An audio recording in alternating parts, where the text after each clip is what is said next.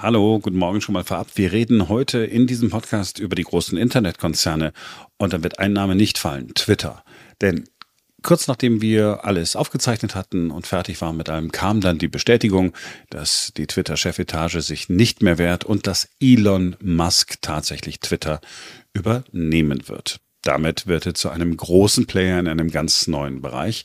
Und das Thema, über das wir heute sprechen, nämlich die Macht der Internetkonzerne und die Macht, die von der EU beschnitten werden will, darum geht's heute bei uns. Und das trifft ja auch auf Twitter zu, auch wenn Twitter bei uns in Deutschland nicht so eine große Rolle spielt, weltweit gesehen und europaweit gesehen, ist Twitter ein sehr wichtiges soziales Netzwerk. Also, hier ist der Podcast.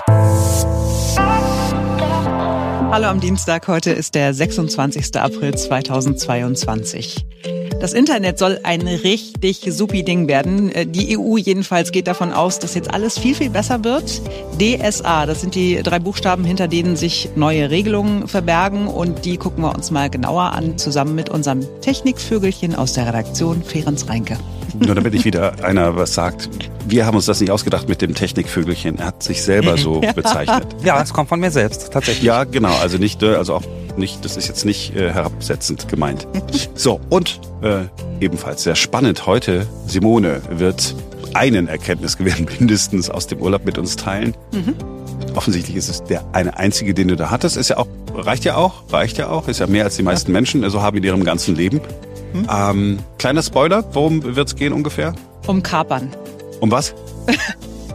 Kapern, die, um die, die Früchte, äh, die, nee, die, äh, wie heißen die? Das Gemüse? Ja, genau. Wir beschäftigen uns äh, mit Kapern. Wow, das wird eine spannende Show. Ich bin Marc Schubert. Und ich bin Simone Panteleit. Jetzt beginnt ein neuer Tag. Das waren schöne Zeiten in Brüssel für die Lobbyisten. Die haben sich die Hände gerieben, denn immer wenn auf der EU-Ebene Großes angekündigt wird, dann kommen diese Lobbyisten ins Spiel. Denn wenn die EU was Großes vorhat, dann kann das auch große Auswirkungen aufs Geschäft haben. Und der Digital Services Act, DSA, ist genauso ein Ding. Am Wochenende ist er auf den Weg gebracht worden, aber bis dahin war es ein langer Weg, bei dem eben auch Geld geflossen ist, weil die Lobbyisten das Ganze ja wie sagt man so schön, begleiten mussten. Fast 100 Millionen Euro hat die Digitalbranche im vergangenen Jahr für Lobbyismus ausgegeben, nur auf EU-Ebene. Da ist noch nichts anderes mit dabei. Und damit äh, haben die großen Digitalfirmen mehr bezahlt als Ölfirmen, die Finanzbranche oder die Pharmaindustrie. Die drei äh, Firmen, die das meiste Geld ausgeben, sind, naja klar, die großen, die wir kennen, Google, Facebook und Microsoft. Mehr als 140 Lobbyist Innen sind allein für die größten zehn Digitalfirmen in Brüssel unterwegs und kommen gleich noch zum äh, Digital Services Act. In einem geheimen äh, Google-Papier ist die Rede davon gewesen, es müsse stärkerer Druck gemacht werden auf die Kommission. Auch sollten Verbündete in der Wissenschaft mobilisiert werden. Und das alles eben wegen dieses DSA, dieses Digital Services Acts. Das schreibt das Magazin netzpolitik.org. Tja, und was ist nun? Stehen wir jetzt vor einer echten Revolution im europäischen Internet oder gibt es nur einen schönen Titel für eine neue Regelung, eine neue Regulierung, von der wir aber alle überhaupt nichts spüren werden. Diese Fragen gucken wir uns jetzt an, zusammen mit Ferenc Reinke. Er ist der Mann, der Frauen und Männern die Welt der Technik erklären kann und zwar so, dass man es dann auch wirklich versteht. Hallo Ferenc. Hallo nochmal. Also was soll sich mit dem DSA, dem Digital Services Act, ändern? Ja, also tatsächlich sollen Plattformen, digitale Plattformen ähm, besser reguliert werden. Es ähm, ist eigentlich auch die Idee, quasi überhaupt erstmal Regelungen zu schaffen, weil ähm, wir haben uns so daran gewöhnt, aber es gibt nach wie vor im Internet äh, viele Dinge, die rechtlich eigentlich gar nicht geregelt sind. Dinge, die in unserem ganz normalen analogen Leben nicht akzeptabel wären, die dort aber einfach noch nicht durchreguliert sind. Und das Ziel ist eigentlich, die besonders großen, also Facebook beziehungsweise Meta, Twitter, Google, Apple und so weiter, ähm, die sozusagen stärker an die Kandare zu nehmen. Einerseits geht es da zum Beispiel um das Thema Hate Speech, also ähm, es soll besser dagegen vorgegangen werden, gegen Hassrede, aber auch gegen Falschinformationen. Und ganz praktisch sollen wir Nutzer zum Beispiel auch vor gefälschten Produkten geschützt werden. Also zum Beispiel bei eBay oder bei Amazon. Die müssen künftig prüfen, ähm, ob über sie Fälschungen verkauft werden. Bisher ist nämlich zum Beispiel so, wenn ich bei eBay auf eine Produktfälschung reinfalle, dann muss ich mich mit dem Verkäufer auseinandersetzen. Ich habe also den ganzen Trubel und eBay ist im Prinzip fein raus, weil es eben bisher rechtlich gar, gar nicht geregelt ist, dass eBay dafür haften oder das prüfen muss. Ähm, und es soll zukünftig so sein, dass die großen Plattformen zu mehr verpflichtet werden als die kleinen. Also, okay. Ähm, wir können uns die Punkte ja mal im Einzelnen angucken. Mhm. Stichwort Hassbotschaften. Also da haben wir doch eine riesige Diskussion ähm, hier in Deutschland gehabt. Es gibt hier Regelungen in Deutschland. Was ändert sich für uns in Deutschland? Also tatsächlich werden äh, voraussichtlich unsere Regelungen durch ähm, den Digital Services Act ersetzt im Prinzip. Es soll insgesamt schneller gehen. Der Richtwert zukünftig 24 Stunden, wenn ein, äh, eine Falschinformation oder ein Hasskommentar zum Beispiel gemeldet wird. Innerhalb von 24 Stunden soll der dann gesperrt werden. Umgekehrt soll es aber auch für uns Nutzer transparent werden, warum eine Person oder zum Beispiel ein Account gesperrt wird. Und es soll prinzipiell auch leichter sein, gegen zum Beispiel ungerechtfertigte Sperrungen vorgehen zu können. Und äh, Plattformen und auch die Suchmaschinen zum Beispiel wie Google mit mehr als 45 Millionen Usern, die müssen zukünftig einmal im Jahr eine Risikoanalyse vorlegen. Das heißt, die müssen sich anschauen, wo gibt es auf unseren Plattformen schädliche Inhalte. Und sie müssen dann auch gleich sagen, okay, was wollen sie in Zukunft gegen solche schädlichen Inhalte, also wie gesagt Hassrede oder eben auch Falschinformationen, was wollen sie zukünftig dagegen unternehmen? Mhm. Ein Thema war, beziehungsweise ist ja auch Werbung und äh, Minderjährige, nur damit wir das alle mal verstehen, ja, was ist denn das Problem mit den Algorithmen? Also Warte, ich sage das Wort nochmal. Hm? Was ist denn das Problem mit den Algorithmen? Sagst du das Wort nochmal? du kannst mich mal kreuzweise, Marc Schubert. Also das Problem hier mit dem Algorithmen, das ist doch das, was, was die Fische essen, ne? Wow. Komm, der war gut. Also wir machen es mal ganz, ganz einfach. Im Prinzip äh, alles, was wir gerade in sozialen Netzwerken angezeigt bekommen, ähm, das wird im Prinzip durch Algorithmen gesteuert. Äh, die sind so ein bisschen sowas wie bei Coca-Cola das geheime Rezept quasi. Das heißt, die Algorithmen bestimmen, wann ich etwas sehe, von wem ich es sehe, ähm, wie häufig ich es angezeigt bekomme und es bestimmt eben auch, welche Werbung wir zum Beispiel sehen. Oder auch sowas, das ja jeder von Amazon kennt. Ähm, Kunden, die Produkt X gekauft haben, die kauften auch Produkt Y beispielsweise. Also das ist ja nicht bei jedem gleich, sondern quasi dadurch, ähm, dass ich als User regelmäßig getrackt werde von den Plattformen, von den Seiten, können die im Prinzip nachvollziehen, wo sind meine Interessen und zeigen mir dann zum Beispiel passende Produktempfehlungen an. Und eigentlich war es im Gespräch, dass solche personalisierte Werbung grundsätzlich verboten wird, aber Marc hat es ja schon gesagt, äh, da hat der Lobbyismus tatsächlich sich durchsetzen können. Das heißt, personalisierte Werbung wird grundsätzlich auch zukünftig erlaubt sein. Immerhin ist es so, an Minderjährige gerichtete personalisierte Werbung, die soll zukünftig verboten werden. Allerdings auch nur dort, wo es nutzergenerierte Inhalte gibt. Also bei YouTube zum Beispiel, bei Instagram oder bei TikTok. Das heißt, andere Seiten, nehmen wir mal an, zum Beispiel eine große Zeitung oder eine andere große Plattform, die eigene Inhalte anbietet, die dürfen auch weiter an Kinder und Jugendliche gerichtete Werbung schalten. Also diese Lobbyismusdebatte kann man ja auch anders sehen. Das ist ja an der einen oder anderen Stelle ja ganz praktisch. Also ich kenne ja auch Leute, die sagen, ach, wieso ist doch ganz praktisch, wenn die wissen, was ich gerne habe. Ja, okay. Also, die Konzerne müssen offenlegen, was äh, im Hintergrund auf ihren Plattformen passiert. Ähm, die Reaktionen, die ich gelesen habe, sind grundsätzlich erstmal positiv gewesen. Amnesty International, wusste gar nicht, dass sie sich mit dem Thema befasst haben, aber Amnesty International zum Beispiel sagt, diese Vereinbarung zum Digital Services Act sei ein ganz entscheidender Moment in der Geschichte der Internetregulierung und das sei ein richtiger Schritt in, äh, hin zu einer Online-Welt, die mehr die Menschenrechte äh, in den Vordergrund äh, stellt. Ähm, allerdings gibt es auch Kritik. Ja, es gibt tatsächlich Kritik, ähm, zum Beispiel, weil es ähm, in diesen neuen Regelungen kein klares Bekenntnis zur Verschlüsselung zum Beispiel gibt. Also ähm, im Prinzip kein Bekenntnis zu der Technik, dass jede Kommunikation von einem Ende bis zum anderen Ende wirklich verschlüsselt und damit zum Beispiel auch abhörsicher ist. Und dazu gehört auch die Kritik zum Beispiel, dass es äh, in diesen neuen Gesetzen kein Recht auf anonymes Surfen im Netz gibt. Und was zum Beispiel auch kritisiert wird, ist, äh, dass weiterhin automatisierte Filtersysteme erlaubt sind. Also zum Beispiel das automatische Sperren von Kommentaren aufgrund, und da sind wir wieder bei dem Thema, aufgrund von Algorithmen beispielsweise. Das heißt, es kann mir passieren, ich schreibe einen Kommentar irgendwo in einem Forum und dann kommen da bestimmte Stichwörter drin vor oder ähm, die Maschine hat mich sozusagen schon getrackt und findet, dass ich mich seltsam verhalte und dann wird mein Kommentar im Prinzip automatisch gelöscht, ohne dass jemals ein Mensch drüber geguckt hat. Das wird auch weiterhin erlaubt sein und das wird beispielsweise auch kritisiert, dass das weiterhin erlaubt ist. Okay, also jetzt gibt es diesen Digital Services Act und es ist ja ganz toll, dass da Dinge geregelt werden und gefordert werden und so. Meine Frage ist nur, wie realistisch ist das, dass das alles auch wirklich so kommt und wer kontrolliert das denn eigentlich? Ja, das wird tatsächlich das Spannende. Also ähm, ist es so, dass ähm, natürlich die äh, Länder der Europäischen Union jeweils äh, dafür zuständig sind, das am Ende durchzusetzen, weil ja auch die Gesetze nach wie vor, auch wenn wir in der EU sind, ähm, von Land zu Land leicht unterschiedlich sind. Aber es äh, ist tatsächlich so, dass die, die Durchsetzung auch bei der Europäischen Kommission angesiedelt sein kann. Das heißt, im besten Fall ist nachher die EU quasi tatsächlich dafür zuständig und kann auch große Netzwerke wie beispielsweise Facebook äh, oder Twitter an die Kandare nehmen und kann die mittels Geldstrafen zum Beispiel dazu zwingen, sich wirklich an diese Regeln zu halten. Aber wie scharf das tatsächlich nachher durchgesetzt wird und wie genau sich das dann ähm, gestalten wird, das werden wir erst wissen, wenn es gilt. Und ähm, bis dahin ist ja auch noch ein bisschen Zeit. Also spätestens im Januar 2024 wird das Gesetz überhaupt erst gültig. Und erst danach werden wir quasi sehen, ja, wie gut das wirklich durchgesetzt wird am Ende des Tages. Mhm.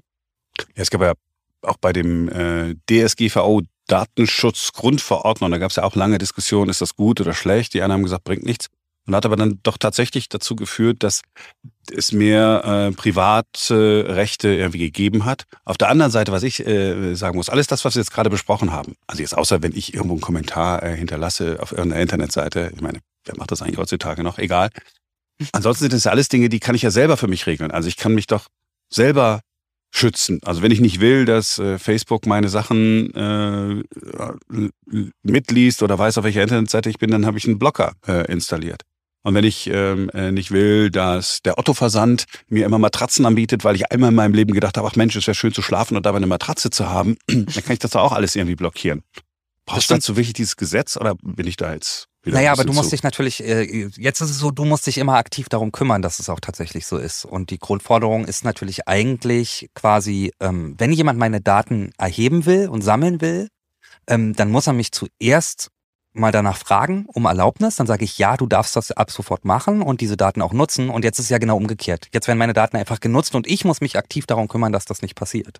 Hm. Insofern ist so eine nee. Regelung schon sinnvoll, finde ich. Ja, okay. Was ich aber cool gefunden habe, was ja auch in der Diskussion war und immer noch ist und auch in den USA ja diskutiert wird, ist diese Nummer zu sagen, okay, alle Daten, die es im Netz gibt, also selbst wenn ich die bei Facebook hinterlegt habe, sie gehören nicht Facebook, sondern sie gehören mir. Und wenn ich jetzt sage, ich möchte mit meinen Daten zu keine Ahnung, Kreti und Pleti, neues Internetforum bei mir auf der Goldstraße in Schöneberg, äh, dann, dass ich da leichter hinswitchen kann. Das ist aber in diesem Ding jetzt nicht geregelt. Das ist da leider überhaupt nicht drin. Das ist ja die Idee, die manche auch gläsernes Rathaus nennen, ne? dass ich eigentlich sagen kann, quasi digital, sozusagen gedacht sagen kann, ich nehme alle meine Daten, die es von mir gibt, äh, alles, was erhebbar ist im Prinzip, das kann ich in wie so eine Art digitalen Tresor packen und den dann in das digitale Rathaus und dann kann ich quasi wenn ein Anbieter diese Daten haben will oder einen Teil dieser Daten haben will, dann kann ich in dem digitalen Rathaus Bescheid sagen, ja, okay, ihr dürft diesem Anbieter jetzt meine Daten zur Verfügung stellen. Das wäre ganz, ganz großartig, aber ich kenne tatsächlich ähm, kein großen, kein großes Modell, wo das tatsächlich schon ausprobiert oder, oder wird oder tatsächlich getestet wird. Aber das wäre tatsächlich natürlich das aller, aller wenn ich wüsste, da liegen meine Daten, an den gebe ich die frei und an den gebe ich die frei und an den nicht und ich kann sozusagen die Erlaubnis auch wieder zurückziehen. Das wäre tatsächlich ein Riesenschritt. Naja, und auch um die Konkurrenz zu ermöglichen, damit nicht äh, so ein Facebook einfach äh, weltbeherrschend ist. Und Konkurrenz ja kaum ja. möglich. Wenn ich jetzt sage, ich gehe zu Kreti und Pleti, Goldstraße, Schöneberg, dann werdet ihr sagen, ja, sehr schön, dein soziales Netzwerk ist aber ziemlich unsozial, weil du bist da alleine. Also insofern wäre das schon ganz gut. Und noch eine andere Sache, Ferenc, jedes Mal, wenn ich auf eine neue Internetseite gehe, muss ich ja bestätigen, dass ich damit einverstanden bin, dass Cookies da sind. Ich möchte immer natürlich die Einstellung haben, möglichst wenig Daten speichern, einfach nur, weil ich nickelig bin und nicht äh, ne, der Bildzeitung, wenn ich auf deren äh, unfassbar schöner Seite mal bin, irgendwie auch noch was geben will. Gibt es ein Tool, das automatisch immer die Einstellungen, die Cookie-Einstellungen im Hintergrund so wählt, dass ich das Minimale nur übermittle, gleichzeitig aber nicht mit dem Pop-up äh, genervt werde? Kenne ich tatsächlich nicht. Bleibt ja am Ende sozusagen nur, du könntest natürlich mit äh, VPN surfen und einfach ein bisschen deine Identität verschleiern, mit der du surfst und so das Datensammeln schwerer machen. Nicht sehen. Ich will das Pop-up nicht sehen und gleichzeitig den Anbietern auf die Nerven gehen. Ich kenne kein Tool. Eigentlich Kannst du mal gucken, mal. Vielleicht, vielleicht, haben wir ja morgen, vielleicht haben wir ja morgen. Das ist auch was, was Simone gerne benutzen würde. Bei Zalando Nie wieder den Button alle Cookies akzeptieren klicken müssen. Ja, ja aber das ist, wenn es da schnell gehen muss und äh, dann habe ich, dann denke ich, ah, hast du doch wieder drauf gedrückt. Ja. ja, dann kannst du den Cookie löschen. Ah, nein, kein Bock. Auch das, das wird übrigens auch nochmal sehr interessant tatsächlich. Frage, ne, wie sehr wird's durchgesetzt? Dark Pattern nennt man das ja tatsächlich. Im mhm. Englischen gibt's auch den schönen Begriff, das kennen wir im Deutschen so gar nicht, Natschen. Also jemanden sozusagen in so eine gewisse Richtung drängen. Und das macht man genau mit so einem Dark Patterns, indem man zum Beispiel mit dem Cookie-Banner den Button äh, alle Cookies akzeptieren, den unterlegt man besonders bunt oder macht ihn einen Ticken größer mhm. und sorgt so dafür, dass der User genau das macht, was ich sozusagen haben will. Auch diese Dark Patterns sollen eigentlich in Zukunft verboten sein. Ja, dieses Nudging, also sozusagen die Leute so, so anstupsen, heißt es ja eigentlich. Ne? Ja. Ein bisschen, oh, guck mal, hier ist doch so praktisch, so wie, wie, genau. die, wie die so Snickers und, und Mars und so ganz vorne liegen und der Apfel ganz hinten. Äh, was nehmen die Kinder wohl in der Schule, bei der Schulspeisung? Selbstverständlich auf gar keinen Fall ein Apfel. Ja, wissen gar nicht, wo das herkommt. Ja, cool. Sehr schön. Also, wir sind, wenn wir jetzt zusammenfassen, sagen wir, okay, Europa geht, geht einen richtigen Schritt. Wir hätten uns alle mehr gewünscht, wie das immer so ist, weil wir wünschen uns ja immer alle mehr, weil wir müssen ja was zu nörgeln haben. Aber eigentlich geht es in die richtige Richtung. Es geht auf jeden Fall erstmal in die richtige Richtung und wir werden sehen, wie gut es tatsächlich am Ende durchgesetzt wird. Und in einer der nächsten äh, Podcast-Ausgaben äh, können wir ja dann mal wirklich gucken. Also morgen braucht man dieses, dieses, dieses Tool, das verhindert, dass ne, die Cookie-Anzeige kommt. Äh, dann können wir mal äh, vielleicht einfach so eine ganz kurze Liste machen, so um jetzt schon äh, alles so zu haben, wie es dann später äh, mal kommt. Was ist die allerperfekteste Sicherheitseinstellung? So die, die drei, vier äh, Steps, dass ich zwar immer noch googeln kann, aber ohne dass Google äh, mir auf die Nerven geht. Alles klar, das machen wir so. Ich äh, fange schon mal an und äh, lösche gleich als erstes meinen TikTok-Account. der dich süchtig gemacht hat, wie du ja schon. Der mich A süchtig macht und der mich leider so gut kennt, dass ich wirklich immer wieder erschrocken bin, wenn ich es benutze. Ja, die Chinesen wollen ja auch wissen, was Sache ist bei Ferenc Reinke. Das kannst du nicht alles den Amerikanern überlassen. Ja, die sind leider sehr, sehr gut da drin. so, es ist ein großer Moment tatsächlich für alle auch hier in der Redaktion, denn wir wissen nicht, wir wissen nicht, was es ist. Es ist äh, intern bei uns vor sehr vielen Stunden, ich glaube, es war am, am, Sonntag oder sogar schon am Samstag darüber gesprochen worden, dass es einen Erkenntnisgewinn gibt, den Simone aus dem Urlaub mitgebracht hat. Jetzt wissen wir es noch spannender. äh, gleich zu Beginn dieses Podcasts hat sie ja verkündet, es handelt sich um etwas, was mit Kapern zu tun hat. Mhm. Den wir mal Bären wahrscheinlich. Ja, ähm, warte ab, warte ab. Das ist okay. schon ein großer, so, ist schon also, ein großer Hier ist Schluss, jetzt hier ist Simones. jetzt kommt Ding. das Referat. ja, oh, wow.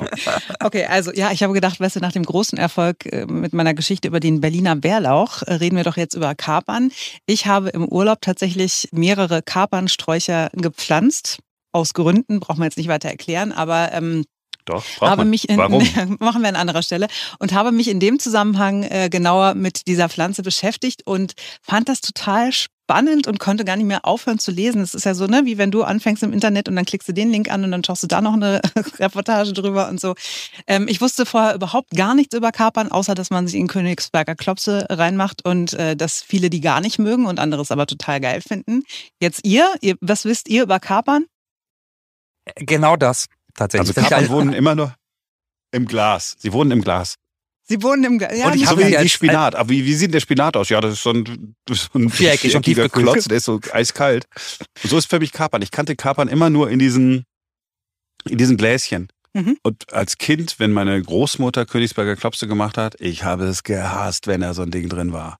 Heute finde ich super. Siehst du, ich ja, hatte eine tolle Großmutter. Meine Großmutter hat tatsächlich immer für mich äh, bei diesem Gericht einen extra äh, kleinen Topf gemacht, ohne Kapern drin. Heute liebe ich Kapern, als Kind habe ich sie gehasst. Aber ulkig, ne? dass man als Kind es eklig findet und dann irgendwann wandelt sich der Geschmack und man, ja. man mag es dann als Erwachsener. Also, das, was wir da tatsächlich essen in den Königsberger Klopsen oder in Vitello Tonato oder äh, Spaghetti alla Puttanesca, sind nicht die Früchte des Kapernstrauchs, sondern es sind die noch geschlossenen Blüten. Also die werden geerntet Ach. und äh, zwar im Frühjahr von Hand und sind roh ungenießbar. Äh, die müssen dann erstmal einen Tag lang gewalkt, also quasi durchgeknetet werden und dann werden sie in Salzlake und Essig eingelegt. Erst danach kann man sie essen. Sie werden nach Größe sortiert verkauft, fand ich auch total spannend. Je kleiner die Kapern sind, desto edler sind sie und am hochwertigsten. Ähm, am edelsten sind die Non-Paré, das sind vier bis sieben Millimeter große Kapern. Also wirklich, Boah, wie gesagt, now she's into it. Jetzt, jetzt, ja, jetzt kriegen wir es ganz spannend, genau fehlen. Total spannend. ähm, und die sind im Geschmack angeblich ohne gleichen äh, französischen Non-Paré und deswegen wurden sie so genannt. So, werden die Blüten nicht geerntet und verarbeitet, dann öffnet sich diese äh, Blüte, aber nur einmal und nur ganz kurz, nämlich von morgens bis mittags. Mhm. Sehr kurzlebig. Und äh, diese Blüten sehen spektakulär aus. Ich schicke euch jetzt mal ein Foto aufs Handy in unsere Dreiergruppe. Warte, muss der mal. Nur, nur damit ihr ich mir recht geben könnt. Oh, wow. Oder? Oh, sieht sensationell. Sieht aus wie, sieht aus wie ein ganz toller Vogel. Außerirdisch. Wie, wie soll man es beschreiben? Wir haben kein Talent, Sachen zu beschreiben. Wir gucken es selber immer nur im Fernsehen. Das sind so weiße Blütenblätter wie von einer Blume und in der Mitte ragen ganz viele, und zwar bis zu 100 lange, rötlich-violette, weiße Staubblätter hervor. Sieht aus wie so Stacheln, ne? wie so lila Stacheln, die da mhm, rausgucken. Nice. Und oben sind doch mal so, so gelbe Punkte drauf. Sie sind wirklich spektakulär, aber ein sehr kurzer Genuss, nur weil, wie gesagt, nur einmal von morgens bis mittags. Blüht nur und, einmal und dann ist vorbei. Ja, dann ist vorbei. Wow. So, und die kurze Öffnungszeit der Kapernblüte ist auch der Grund, warum im Alten Testament, in der Bibel, oh ja, die Kaper als Bild für die Vergänglichkeit der Welt verwendet wird. So, und wenn es wenn schon, wenn schon in der Bibel erwähnt wird, dann kennt man Kapern offenbar schon sehr, sehr lange. Die werden tatsächlich schon seit Jahrtausenden zum Würzen von Speisen verwendet. Man hat Kapernreste in fast 8000 Jahre alten Töpfen im heutigen Syrien nachgewiesen. Da haben sie sozusagen Königsberger Klopse schon gehabt. Klopse, ja. Ohne Bevor es Königsberg gab. oh, wow. So, und also nach der, nach der Knospe und der Blüte kommt dann die eigentliche Frucht. Das ist der Kapernapfel, den man auch essen kann. Äh, kennt ihr vielleicht auch von so Antipasti-Tellern oder so. Beim Italiener oder beim Griechen gibt es auch manchmal. Das ist so ein ungefähr nussgroßer grüner Klubbel und da ist so ein langer Stiel dran, äh, kann man aber auch erst essen, nachdem es in Essig und Salzlake eingelegt wurde. Ach, das wurde. mit dem Stiel ist sozusagen genau. die Endstufe. Ist, ich genau, dachte, dass, das dass die Kaper, das was, was ach, dass das sozusagen in dem Apfel drin. Ah, ja, ich habe gedacht, das ist dann einfach die, die XXL-Version ne, so, von genau. der kleinen Kaper, die in die Königsberger Klasse. Nein, es ist tatsächlich dann die Frucht und das ist der Kapernapfel. Kapern sind total gesund, äh, enthalten Vitamin B1, B2, B3, Calcium, Kalium, Magnesium, Natrium und äh, es werden nicht nur äh, tatsächlich die Knospen verwendet und dann die Kapernäpfel, sondern man kann so ziemlich alles äh, verwenden und gilt als Allzweckwaffe seit Jahrtausenden äh, gegen diverse Krankheiten, zum Beispiel gegen Arthritis, gegen Hämorrhoiden, Leber- und Milzerkrankungen und Zahnschmerzen und in der Antike kam die Kaper sogar als Aphrodisiakum zum Einsatz. Mhm. Falls das irgendjemand von euch ausprobieren möchte, bitte erst ganz am Ende des Kochvorgangs dazugeben, denn ähm, Hitze zerstört sowohl den Geschmack als auch diverse Inhaltsstoffe. Deswegen sollte man das also erst äh, zum Schluss machen. Ich habe noch sehr, sehr viele weitere Infos, aber ich glaube, es, reicht jetzt. Wahnsinn. Vielleicht das noch. Vielleicht das noch. Kapernsträucher sind super langlebig. Die werden locker 50 Jahre alt, was ich für so einen Busch irgendwie nicht, ja, also ich finde es lang. Und ähm, sie wachsen da am besten, wo es furztrocken, unfruchtbar, mega karg ist, also am besten auf Brandenburg. Brandenburg, würde ich sagen. Wo, nichts, wo, es nach nichts aussieht, ja? Nee, also wirklich so, das sieht man in Italien ganz häufig in irgendwelchen Ruinen oder so, da wachsen dann gerne Kapernsträucher. Ähm, sie gelten deshalb, weil sie eben auf so kargem Boden wachsen können, als magische Pflanzen und in Italien sagt man, dass der Kapernstrauch sich ausschließlich von Wind und Sonne ernährt. So, jetzt Ende. hast du mich zu Tränen gerührt zum Abschluss. jetzt. Komm, du hast Dinge erfahren, die du vorher nicht wusstest. und, aber wenn du sagst gesund und so, also auch wenn die eingelegt sind, ja, also wenn man jetzt zum Beispiel, man soll ja keine Möhren aus der Dose kaufen, weil man sagt, Möhren äh, ist ja nur noch ein Schrotthaufen, ja, kannst du eigentlich genauso gut nichts essen. Aber die eingelegten sind eigentlich, eigentlich besser. Du kannst, ja, du kannst sie ja sonst gar nicht genießen. Also sie müssen ja eingelegt werden, damit sie überhaupt äh, zu verzehren sind. Und sie enthalten halt wahnsinnig viele Inhaltsstoffe. Ich habe ja nur einen Bruchteil davon aufgezählt, aber ähm, ja, die sind, sind super gesund. Und man kann auch die Blätter essen und die Wurzeln und einfach alles. Und sie sehen einfach auch knattergeil aus. Also was ich mich bei so Sachen immer frage, bei so äh, kompliziert zu verarbeitenden Lebensmitteln, ja, also mhm. alles, was komplizierter ist als die Tiefkühlpizza, ähm, Da muss ja mal jemand auf die Idee gekommen sein, diese Kaper zu nehmen und in Salzlake und Öl einzulegen und auch lang genug zu warten und die vorher zu walken, weil irgendjemand muss ja mal probiert haben, festgestellt ja. haben, die schmeckt halt überhaupt nicht, ne? Mhm.